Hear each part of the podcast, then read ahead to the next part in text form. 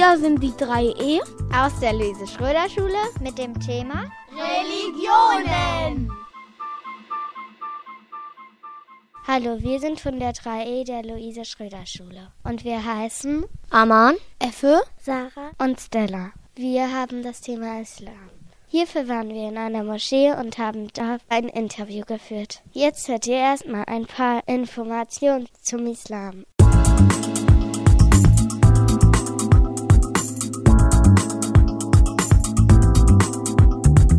Muslime haben nur einen Gott. Er heißt Allah.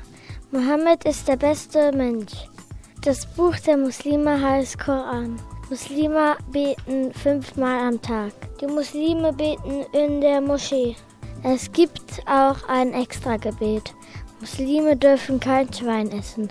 Das Christentum und das Judentum sind mit dem Islam befreundet. Beim Koran liest man von rechts. Heute gehören den Islam mehr als eine Milliarde Menschen auf der Erde an. Das Logo des Islams ist der Neumond. Es gibt einen Stein, der steht in der Stadt Mekka. Dieser Stein heißt Kaaba. In die Richtung von Kaaba beten alle Muslime. Die Stadt Mekka ist so besonders, weil der Prophet Mohammed da geboren ist.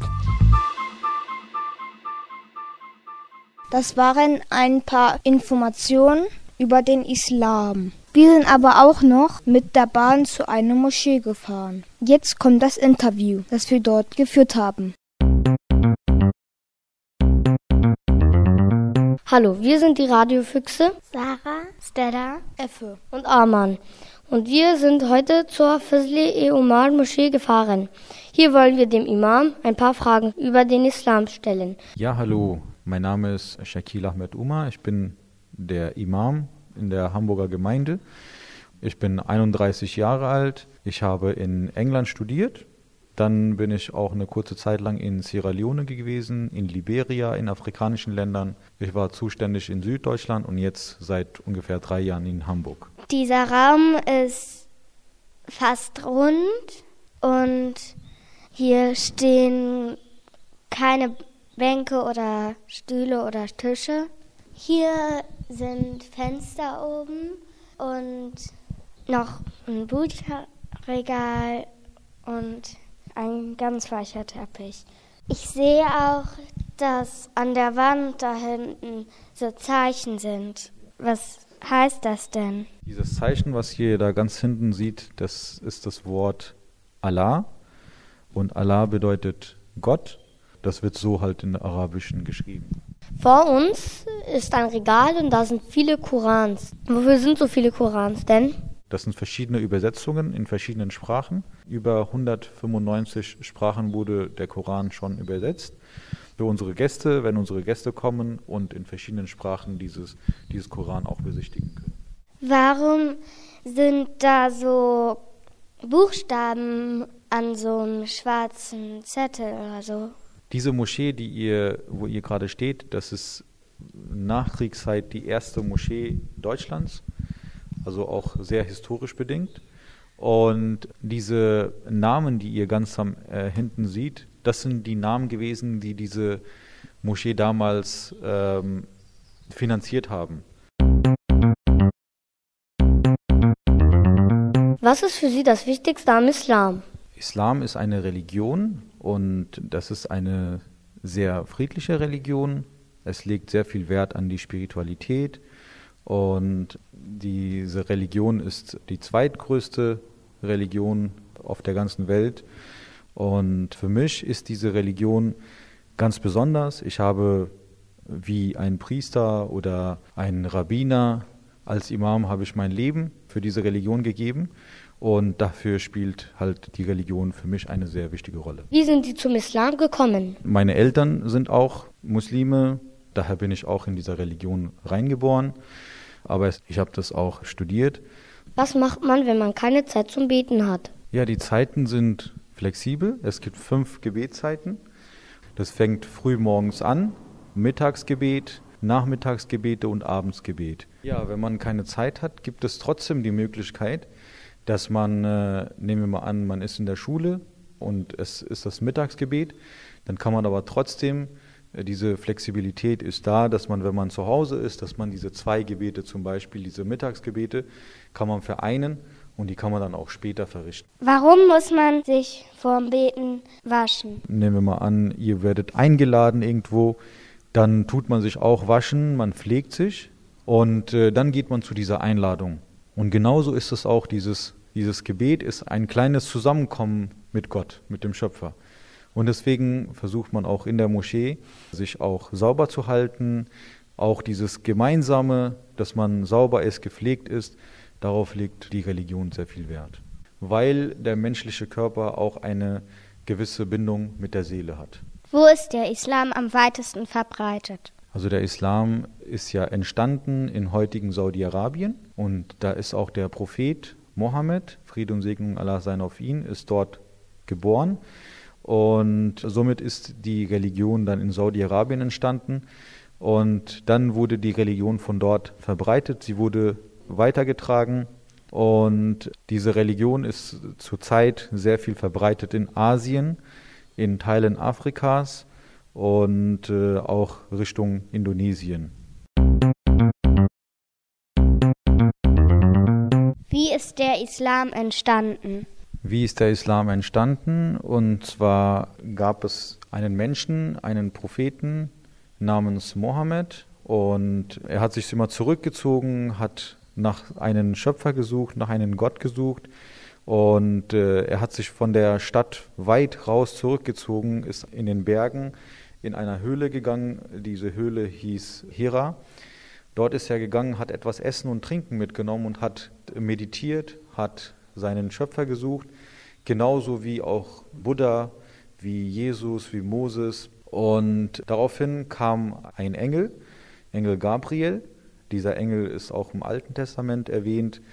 Dieser Engel hat ihn dann diese Botschaft gegeben, dass er von Gott eine Aufgabe bekommen hat. Und äh, dann wurde die ersten Verse des Korans herabgesandt.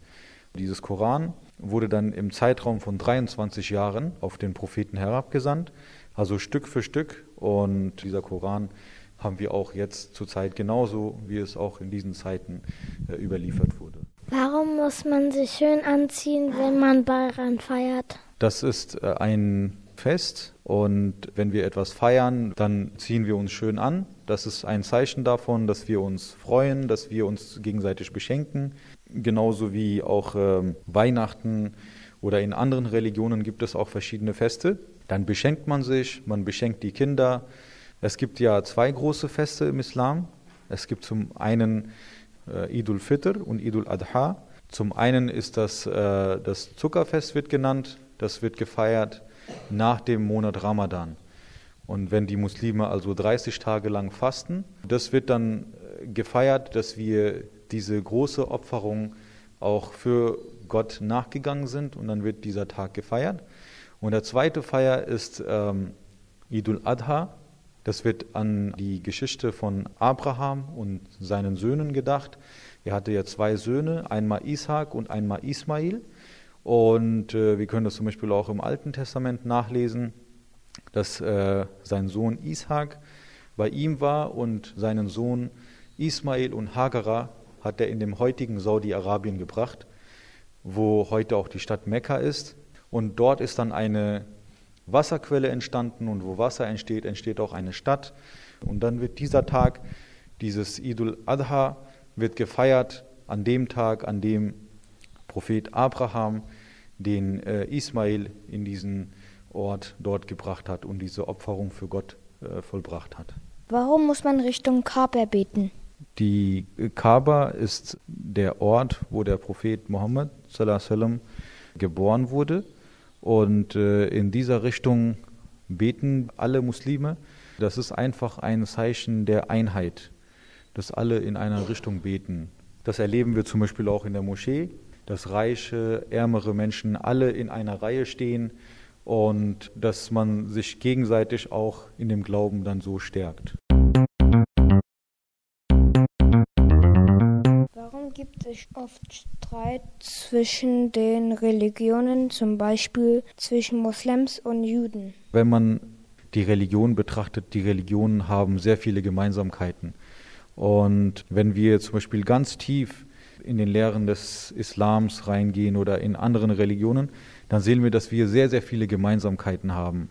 Im Islam glaubt man auch, dass ein Moslem, der akzeptiert und respektiert alle früheren Religionen. Also ein Moslem akzeptiert Judentum, Christentum, Buddhismus, Hinduismus. Und äh, im Islam glaubt man auch, dass die Gründer dieser Religionen auch ganz, ganz gute Menschen und wahrhaftige Menschen waren. Ein Moslem glaubt an Jesus, an Moses, an Abraham, an Buddha, an Krishna. Warum es Kriege gibt, das hat vielleicht auch viel mit den politischen Sachen zu tun. Es hat aber auch viel mit den Muslimen zu tun. Die Situation ändert sich immer. Aber wenn wir zum Beispiel in den ursprünglichen Lehren gehen, dann sehen wir ganz andere Sachen. Wir finden zum Beispiel Überlieferungen. Es war einmal eine jüdische Beerdigung und der Prophet Mohammed ist aufgestanden und die Gefährten fragten, warum bist du aufgestanden? Und er sagte aus Respekt vor der jüdischen Beerdigung. Oder es gibt zum Beispiel eine Überlieferung, wo einmal Christen in die Moschee kamen für einen Dialog und ähm, er sah, als die Christen etwas nervös wurden und er fragte, was los sei und sie sagten, es ist Zeit für unser Gebet. Und er bietete denen die Moschee für ihr Gebet an und er sagte, das ist Haus Gottes und hier könnt ihr beten. Also das ist die Praxis des Propheten gewesen. Aber leider, wenn wir zum Beispiel die Praxis einiger Muslime zurzeit sehen, dann ist es etwas anders. Wenn irgendwelche Menschen im Namen der Religion Gewalt nachgehen, dann heißt es nicht, dass die gesamte Religion etwas Schlechtes ist. Vielen Dank für das Interview. Sehr gerne, bitteschön. Okay, wenn es euch gefallen hat, hört auch bei unseren Kollegen rein. Da gibt es Informationen über das Christentum, Buddhismus, Judentum und Hinduismus. Tschüss sagen Stella, Sarah, Effe und Arman.